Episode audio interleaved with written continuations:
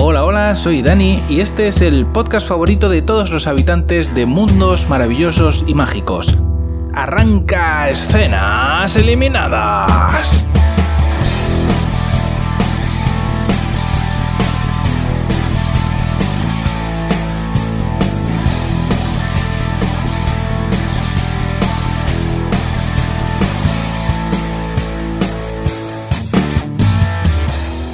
Esta semana en escenas eliminadas voy a contaros el piloto, voy a explicaros qué pasa en el piloto de eh, Shadow and Bones, que es una serie nueva de Netflix, un estreno que tiene bastante buena pinta y que le auguro que tendrá mucho éxito en la plataforma porque además lo he visto que está siendo bastante promocionado. Es una historia de fantasía, de magos, de cosas guays, de las que a mí me gustan. Y vamos a ver, pues, qué, qué pasa en este primer episodio. El capítulo comienza con el logotipo de Netflix y el título de la serie envuelto en llamas, como queriéndonos decir, esta es una serie de molar. A continuación, una señora nos cuenta la movida, nos cuenta el trasfondo. Nos cuenta básicamente que es una mena, una extranjera no acompañada que se ha creado en un orfanato porque sus padres murieron intentando llegar al sitio este donde ella vive ahora que resulta ser Rusia, porque va en un camión con un montón de chavales con gorritos de cosaco, que son evidentemente rusos. Así que parece que la muchacha ahora está enrolada en el ejército rojo y van a pelear contra unos monstruos, que no, todavía no sé lo que son. A continuación, la serie nos presenta también a otro de los que me imagino yo que van a ser los protagonistas, que es otro chaval, también Mena, que vive en el orfanato con la muchacha esta. Se han criado juntos. Y ahora, ya que ya es mayor, igual que la otra, pues están los dos en el ejército rojo defendiendo a la madre Rusia. Y eh, este muchacho en particular, pues parece ser que tiene afición por las peleas. Está apuntado en el club de la lucha del ejército rojo y está ahí dándose de, hostias con otro soldado. Bueno, el muchacho gana la pelea porque es, evidentemente, campeón gitano de boxeo sin guantes como Brad Pitt. Brad Pitt en, en Snatch Cerdos Diamantes. Y bueno, eh, justo después de la pelea aparece otro tío que quiere pelear que parece ser un mago porque hace una cosa ahí con, el viento y eso no se vale, eso no, eso va contra las normas del club de la lucha y no, no lo dejan a, a nuestro campeón pelearse con el mago. Bueno, nuestro campeón se reúne con la protagonista que se llama Alina, Alina Morgan, y juntos van recorriendo el campamento. Y vemos que hay pues más magos allí entrenando en el campamento que tiran fuego y hacen cosas con el aire. Y también tienen una especie de barco que suponemos que volará o alguna historia que están construyendo. Y el campamento pues está al pie de una especie como de muro gigante de color negro, negro mal. Color negro malas noticias. En ese momento los llaman con la corneta para ir a la tienda a reunirse con el general, a una asamblea. Y entonces el general les dice, asigna los trabajos que van a hacer en los próximos días y hace como una especie de lotería, que eso está más apañado que todo, donde el general dice los nombres de la gente que ha salido elegida para hacer el, el trayecto de, para ir a traer provisiones. Que lo van a hacer en el barco ese raro que estaban construyendo y que por lo visto es una misión muy peligrosa porque normalmente los convoys de provisiones no llegan, no vuelven. Algo pasa ahí que no. Y entonces, como era de esperar, a nuestro campeón gitano de boxeo lo eligen para ir en esta misión, pero no eligen a Alina Morgan. Porque Alina es en realidad cartógrafa. ¿Vale? Está en el ejército, pero no está ahí para pegarse con nadie. Nosotros nos trasladamos entre tanto a la ciudad, donde nos vamos a un casino en el que hay un tío apostando, que lleva mucho rato apostando, y de pronto quiere apostar con moneda extranjera. Y entonces hay uno, un mulato que está ahí, que dice, un momento, un momento, que a mí esto me huele a engañifa. Eh, que yo soy murciano y murciano nadie se la mete dobla. Vamos a ver. Esa moneda que tienes ahí a mí me parece que es falsa. Y entonces el otro dice, no, no, esta moneda es buena, buena. Y dice, a ver, a ver que yo lo vea. Porque si está hecha del material correcto, del metal correcto, puede aguantar un disparo. Pero si no, es mentira es más falsa que un duro de 4 pesetas. Entonces la tira para el aire y le pega un balazo. Y efectivamente la, ficha, la moneda extranjera, es traspasada por la bala. Y entonces dice, vaya, parece que tenía yo razón y esto era una burda engañifa. Y eh, mientras está ahí van, van gloriándose de su éxito, aparece el jefe, que es uno así muy repeinado con un bastón, y le dice, escúchame una cosa, murciano, hace el favor de no pegar balazos en las mesas de juego porque la gente se me asusta, ¿sabes? Parece mentira que tenga que decirte esto el jefe. O sea, deberías de saberlo tú. Es más, ¿por qué no estás en la puerta? Pues se supone que tú eres el gorila de la puerta. ¿Qué haces aquí sentado en las mesas? O sea, todo mal con este muchacho, muy mal empleado. A ver si lo despiden. Pero bueno, suponemos que también es uno de los protagonistas. Una vez resuelto esto, seguimos al jefe hasta su habitación, que tiene unos aposentos ahí en el casino, y viene a visitarlo una ninja, una ninja india, que le dice que eh, se ha enterado de un trabajo de un mercader muy rico que ofrece un millón de un millón de, dólares de, de, este mundo. Por ir a, través del muro este oscuro malas noticias y llevar a alguien a través del muro.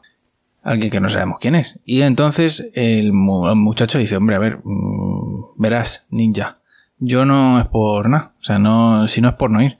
Lo que pasa es que es un poco very dangerous esto. Y entonces ella dice, hombre, pero un millón, un millón de, de monedas, eso, muchas perras, eso. Total, que al final parece como que se decide a ir el, el tío del casino, pero no, o sea, no, no está muy por la labor, pero al final parece como que se decide que sí que va a hacer el viaje. De vuelta en el campamento, esta es la hora de cenar están en la cocina, en el, en el comedor. Y no quieren servir a Lina Morgan porque, como es mestiza, es mena, el cocinero se ve que es de Vox y dice que no quiere, que no quiere servirle la, la cena. Y entonces ella pues se va disgusta. ¿Qué hace su amigo el campeón gitano de boxeo? Pues se va a una de las tiendas de los magos y roba un cuenco con fruta. Y lo pillan. Una maga lo pilla y bueno, es una maga un poco peculiar porque tiene tendencia a desvestirse mientras habla con la gente. Y entonces esta maga le dice, bueno, ¿qué tal si nos eh, refocilamos? Y el otro le dice, hombre, me parece un poco pronto porque es el capítulo 1 y estamos minuto 19. Eh, o sea, no, no ha pasado tiempo suficiente como para que ya empecemos con los refociles. Y la otra le dice, seguro, mira que yo ya estoy a medio de vestir. Y el otro le dice, no, no, eh, seguro, seguro. Además que me tengo que llevarle esto a mi amiga que está sin cenar. Bueno, tú mismo. Entonces él se va a llevarle la fruta a su amiga que estaba pues disgusta, que se había quedado sin cenar. Bueno, en esta parte tienen una conversación un poco dramática Alina Morgan y su amigo el campeón gitano de boxeo, en la que se despiden, ¿no? Porque como él va a cruzar el muro de oscuridad mal y probablemente va a morirse, pues como que se despiden un poco, ¿no? Pero ella le hace prometer pues que va a volver y que, bueno, y el otro le dice que sí, que por supuesto que va a volver. Y entonces cuando parece que van a darse un beso, no se lo dan. Con lo cual agradecemos mucho, porque también es un poco pronto para empezar ya a poner a la gente de novia. De vuelta en la ciudad, el jefe del casino, el guardaespaldas de la puerta, que tiene un peinado que se parece sospechosamente al de Prince, y la ninja india, eh, se recorre en toda la ciudad hablando con gente a ver si alguien sabe una manera segura de cruzar el, muro ese de oscuridad mal. Y por supuesto todo el mundo le dice, mira macho, si supiera una manera de cruzar el muro eh, de forma segura, pues sería riquísimo. ¿Que te crees que soy gilipollas? Que estoy aquí mal viviendo en los bajos fondos sabiendo una forma de cruzar esto que nadie lo puede cruzar ni siquiera el ejército. Así que se, se, reúnen en el casino otra vez y están ahí hablando a ver de qué van a hacer. Y eh, Prince propone que por qué no acaban un túnel por debajo del muro. No se le había ocurrido esto a nadie, Prince. Le dice el jefe. Eh, nunca nadie lo había pensado en siglos de cavar un túnel por debajo. el caso es que por lo visto lo hicieron y algo les escuchó cavando y tracatrá. Entonces dice Prince, bueno, pues eh, se supone que el muro de oscuridad mal lo hizo un mago, ¿no? Un invocador de no sé qué leches, de oscuridad, de mal. ¿Y por qué, por qué no otro mago, no? Que deshaga eso. Dice, porque haría falta un mago que invoque luz de sol y de esos magos no hay. Así de simple. También no lo había pensado nadie, Prince. En, siglos que lleva el muro ese ahí, a nadie se le había ocurrido esto que estás pensando tú, Prince. De vuelta en el campamento aparece el general, que es un mago de esto de que puede convocar oscuridad mal y mm, se supone que va con ellos a intentar cruzar la barrera. Que por lo visto hay veces que la pueden cruzar, pero la mayoría de las veces no, según la suerte que tengan. Y entonces a Lina Morgan se le ocurre que para ir ella también lo que va a hacer es quemar los mapas. Para quemar los mapas del otro lado del muro, los que tienen, le prende fuego a, todos los mapas que hay en la, del, otro lado del muro, en la tienda de los cartógrafos, y entonces el sargento viene y dice, bueno, pues eh, efectivamente Lina Morgan vas a tener que ir, tú también, porque alguien tiene que volver a dibujar los mapas. Y bueno, no solo va a ser tú, sino que va a ir todo el escuadrón de cartógrafos. No vaya a ser que tú no des abasto dibujando. Y eso un poco mal, ¿no? Porque le acabas de joder a todos los cartógrafos, ¿no? Por, por ir tú en el S, que lo podías haber pedido. No hacía falta, pero bueno. El caso que ha jodido a todos los cartógrafos porque ahora tienen que embarcarse todos en un viaje peligrosísimo. Bueno, llega el momento por fin de cruzar al otro lado. Entonces, se montan todos en la especie de velero mágico este que tienen y cruzan el muro. Y cuando entran en el muro, que por lo visto es, un muro gordísimo, porque tiene como un montón de, millas o de kilómetros, pues dentro está, es como si fuera noche cerrada y viven como una especie de monstruos voladores que se ocultan en las, bueno, en las nubes, entre comillas, ¿no? Porque el muro entero está hecho de nubes. Em, y nada, pues ellos van ahí cruzando con mucho cuidado, muy sigilosos, para que los bichos voladores no los vean. ¿Qué es lo que pasa en ese momento? Pues un desastre, porque la que está al mando del barco le dice, solamente hay que usar las lucecicas azules que llevamos colgadas en el mástil, no encendáis ninguna otra luz. ¿Y qué es lo que pasa? Pues que a las primeras de cambio, nada más que entran al muro, una de las lucecicas azules se apaga, uno de los soldados se asusta y enciende una lámpara de estas de aceite. Y entonces la jefa le dice, pero muchacho, ¿qué te acabo de decir? No enciendas nada, apaga eso. Pero no le da tiempo a terminar la frase porque uno de los bichos voladores ya ha visto la luz, se ha posado en el barco y se lleva al soldado para comérselo. Un desastre, porque se prende fuego el barco cuando se le cae la lámpara de aceite y todo mal. Ahora que el barco está en llamas, empiezan a acudir un montón de, de monstruos voladores, de, vampiros voladores de estos que viven ahí en el muro de sombras y empiezan a matar a todos los, a todos los militares del ejército rojo. Y aparece uno que, por supuesto, engancha al campeón gitano de boxeo. Todo mal, todo muy mal está saliendo.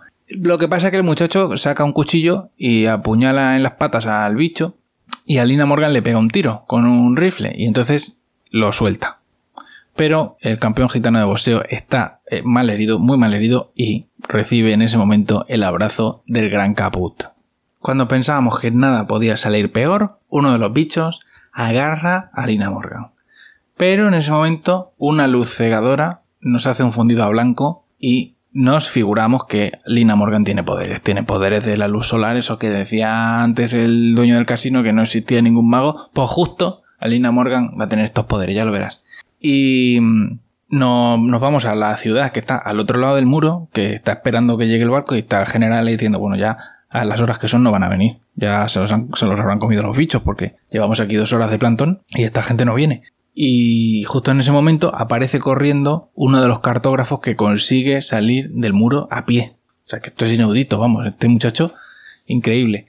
De vuelta en la ciudad, el jefe del casino, Prince y la ninja, la ninja india, van a casa del mercader rico, con una mujer que tiene poderes que se supone que sirven para interrogar a la gente, porque el mercader tiene un prisionero. Un prisionero que resulta ser el cartógrafo que consiguió salir a pie del muro. Y lo quiere interrogar para enterarse de qué es lo que ha pasado con el barco, porque al final el barco consigue salir. Gracias a que Alina hace magia, el barco consigue salir. Y entonces quiere, este mercader quiere enterarse de qué, qué es lo que ha pasado ahí, que qué milagro ha ocurrido para que este hombre pueda salir a pie y para que el barco consiga llegar al otro lado a pesar de haber sido atacado. Bueno, interrogan al cartógrafo y descubren el nombre de Alina, porque les cuenta la historia y les dice que Alina efectivamente es una invocadora de soles, una maga de estas que se supone que no existe. Y entonces el mercader pues le pega un tiro, ¿no? Pega un tiro y ahí termina la aventura de nuestro amigo el cartógrafo, que no dura mucho, pobrecito. Y nada, pues el, mercader les da un ultimátum al jefe del casino, a Prince y a la ninja. Le dice, bueno, tenéis hasta el amanecer para pensar en un plan para cruzar al otro lado del muro. Y si no me convence lo que me presenté, pues le doy el trabajo a otro. Básicamente lo que este hombre quiere es pues, que crucen el muro y vayan a buscar a Lina y se la traigan. Para poder aprovechar estos maravillosos poderes que ella tiene para pues hacer negocios. Y con eso termina el piloto. La verdad es que está interesante, no sé, tiene buena pinta, los efectos son buenos y yo creo que Tendrá bastante éxito esta serie. Hasta aquí el programa de esta semana. Si queréis escuchar los programas anteriores, los tenéis todos en escenaseliminadas.com y si queréis comentar algo conmigo, lo podéis hacer a través de mi cuenta de Twitter, Escenitas. Hasta la semana que viene.